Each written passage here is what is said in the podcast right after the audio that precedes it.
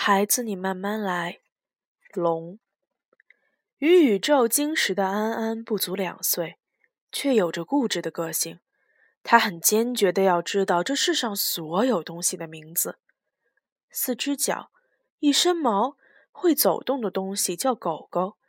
但是，同样四只脚、一身毛、会走动的东西，如果耳朵特别尖，鼻子特别尖，就叫狐狸。比较小。叫出来的声音是喵呜喵呜的，就叫做猫咪。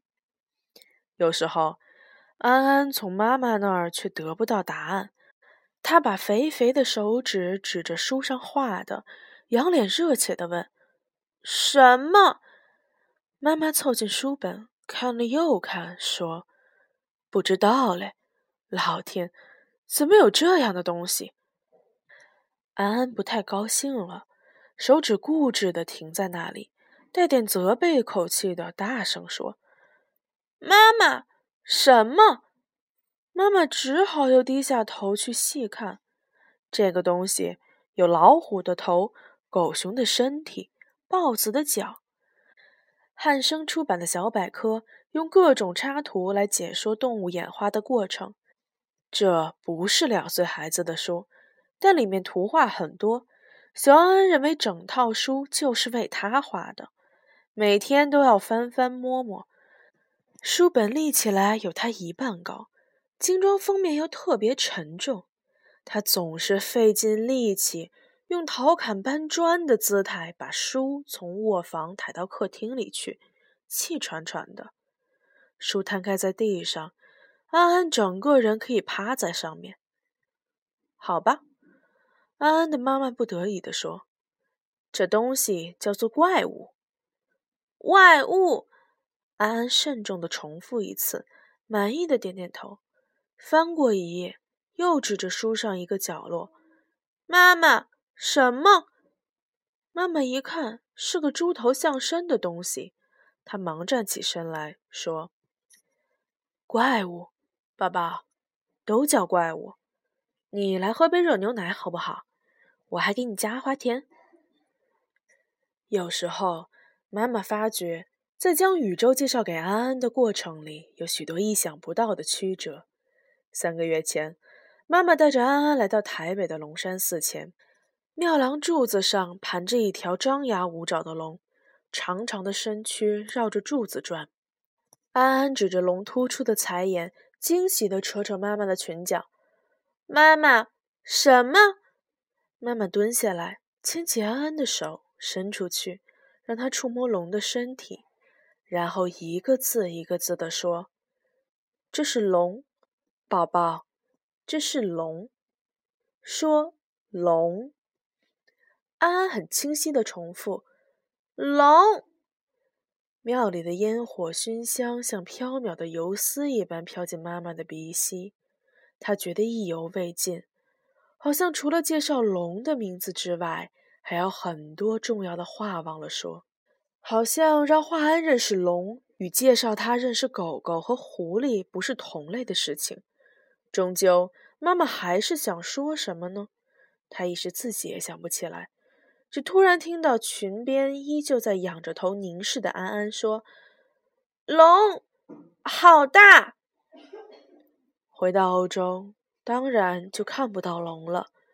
可是有一天，在电车里的安安突然对着窗外大声喊：“龙，龙，妈妈，你看！”电车恰好停下来，妈妈赶快望出车窗，窗外是深秋萧瑟的街道，灰沉沉的屋宇，灰沉沉的天空，灰沉沉的行人大衣，唯一的色彩。是一条近一百米长的彩带，结在枝骨峥嵘的行道树上，大概是准备迎接圣诞节的彩饰。妈妈突然明白了，小安安以为任何长条的东西都叫做龙。不是的，安安，妈妈说，那是一条彩带，不是。话没说完，刮起一阵秋风。鲜红的彩带在风里波浪似的翻滚起来，此起彼落。妈妈一时呆住了。她以为自己在看一条春节鞭炮声中的五彩金龙。谁说这不是一条龙呢？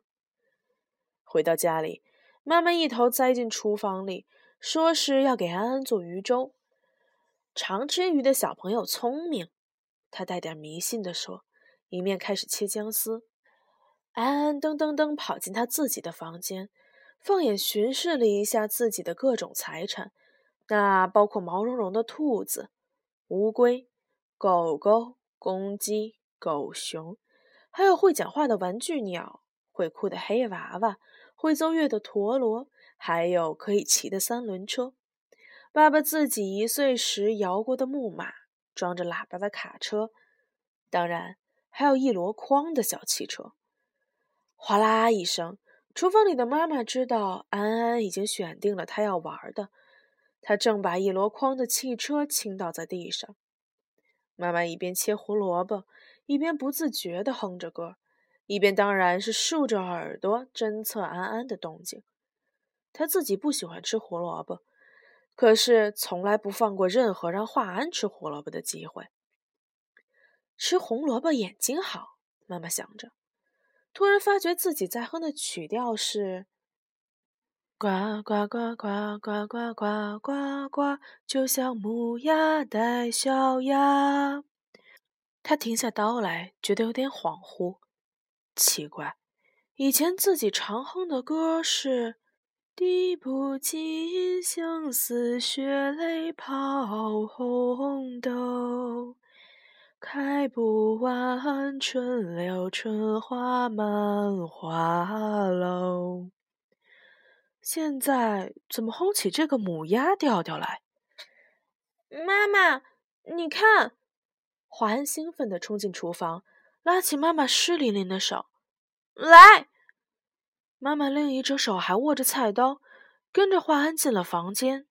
地毯上是华安的车队：卡车、吉普车、巴士、摩托车、旅行车、拖车，一辆接着一辆，紧密地排列成歪歪斜斜的长条，从墙角延伸到床头。妈妈。华安指着车队，郑重地说：“龙。”妈妈弯下身来，亲吻安安冒着汗的脸颊，笑得很开心。“对，宝宝，龙，车水马龙。”妈妈拎着菜刀走出了安安的房间，安安又蹲下来，听见妈妈在哼一支很熟悉的歌，也快乐地跟着唱起来。一比呀呀，一比一比呀，